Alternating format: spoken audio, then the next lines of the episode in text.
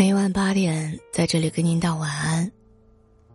记得莫言曾在诺贝尔文学奖的颁奖典礼当中谈到自己笔名的由来，他直言，自己小时候放牛的时候，没有什么事情可做，就爱管闲事儿、乱说话。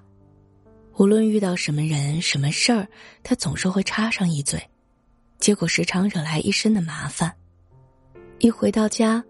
母亲就哭着训斥他一顿。父亲语重心长的告诉他说：“儿子，你少说话，管好你自己就行了。”所以，当他后来开始做作家的生涯时，为自己起了一个笔名，叫做“莫言”，就是为了叮嘱自己少说话，管住嘴。其实，不仅是说话，为人处事也是这样。当你费尽心思想要插手别人的人生，最终只会让自己反受其累。就像《论语》所言：“不能正其身，如正人和。”连自己都活得不够好，哪有什么资格要求他人呢？成年人最大的清醒，就是管好自己，克制自己纠正他人的欲望。莫言成名之后，曾有不少读者。请求他写一篇文章，专门分享读书的方法。莫言就在散文《杂谈读书》里做了两点回应：第一，读书就如穿衣吃饭，各有各的方法，我的指导说不定会影响你们阅读；第二，我的女儿正读初中，我从来不去指点她的功课，因为时代变化，我的老方法。说不定不适合他。在莫言看来，无论是经验过时，还是人各有异，都不应该去轻易的指点他人。其实做人也是如此的，用自己的经验去指导别人的人生，很可能会将对方引入歧途。因为别人的幸福啊，你未必懂得；他人的苦衷，你也未必全知。我记得董宇辉就曾在直播间里自责道：“我现在和我弟弟尽量少联系，只要不联系，他应该就不会反应过来。他现在生活的困难，都是我一手造成的。原本弟弟此前在老家有一份工作，比较轻松，但赚的不多。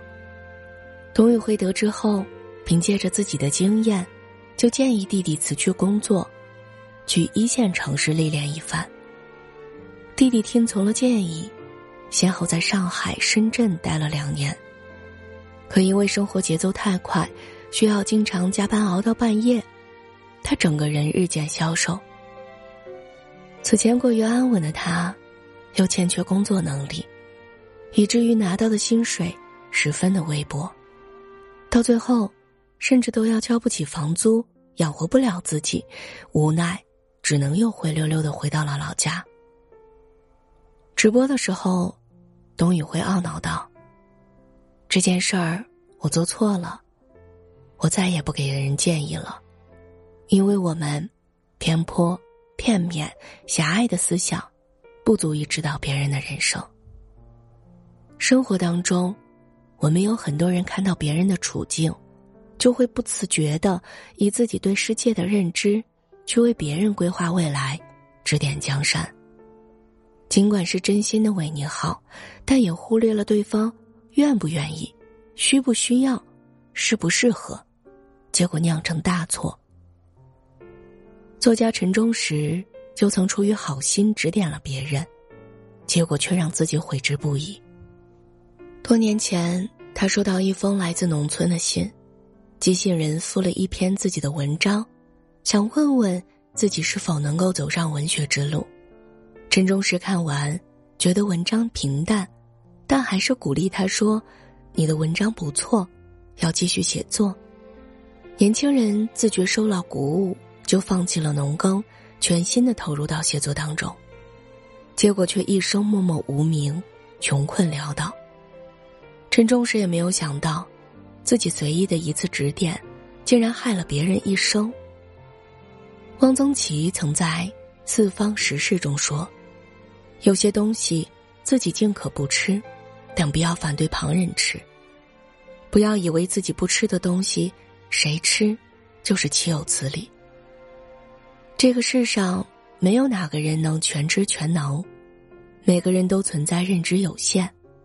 即便是同样的人生剧本，也未必适合不同的两个人。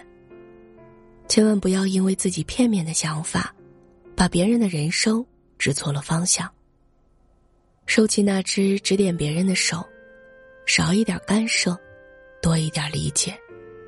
于己，这是涵养；于人，这是慈悲。我记得有一张图片，一眼看过去。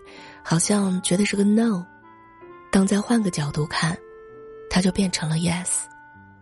事实上，这两张图不过就是同一个单词，但有些人看是否定，另一些人看就是赞同。一张图角度不同，所见就不同。生活也是如此，我们都很难拥有全视角。就如每个人都有自己的所想。所闻所见，以自己片面的视角随意评价他人，就是对人最大的恶意。莫言在小说《红唇绿嘴》讲述过秦桂英的故事。有一年春天，学校要求老师带学生下田种水稻，干活时，其他同学卷起裤子就跳入水田，唯独秦桂英一人站在田埂上。面色为难，班主任李老师就厉声喊他，哪知他更加局促不安，仍旧不肯脱鞋下地。李老师心中认定秦桂英娇柔造作，不是一个勤劳朴素的孩子，于是李老师就带头在田里嘲讽他：“快脱下你那双绣花鞋吧！”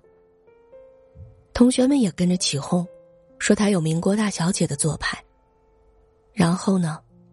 他就不堪忍受，穿着鞋下了田。不多时，一只蚂蟥钻进了他的脚里，吸附在他的脚板上。其他人为他拔出了蚂蟥，就拽着秦桂英当众脱下了鞋。这时，大家才发现，他的两只脚都是六指。得知真相的李老师心中很是愧疚，尽管一再道歉，却仍旧未能抚平秦桂英的伤痛。心理学上有个词叫做“晕轮效应”。月亮被光环笼罩时，会产生模糊不清的晕轮，肉眼就难以看清月亮的本来面目。其实，我们每个人身上都有这样的一圈的晕轮。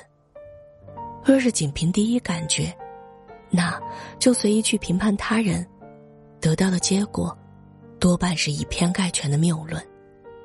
因为很多的时候。我们只能看见冰山的一角，看不见海底的暗潮汹涌。正所谓，闲谈莫论他人非，静坐常思自己过。面对他人，管住嘴，不随意评价，才是最高级的修养啊！前阵子在网上看到一个帖子，博主去爬华山，看到挑夫挑着一百多斤的货物，在陡峭的阶梯上行走。眼看挑夫累得满头大汗，他心生同情，询问挑夫是否需要帮忙。挑夫说不用。他以为挑夫是客气，就直接上去把挑夫的货物给提了下来。挑夫挑重物的行走节奏一下子被打乱了，直接重重的摔倒在台阶上。博主出于好心去帮忙，可站在挑夫的立场来看，这样的帮忙反而是添乱。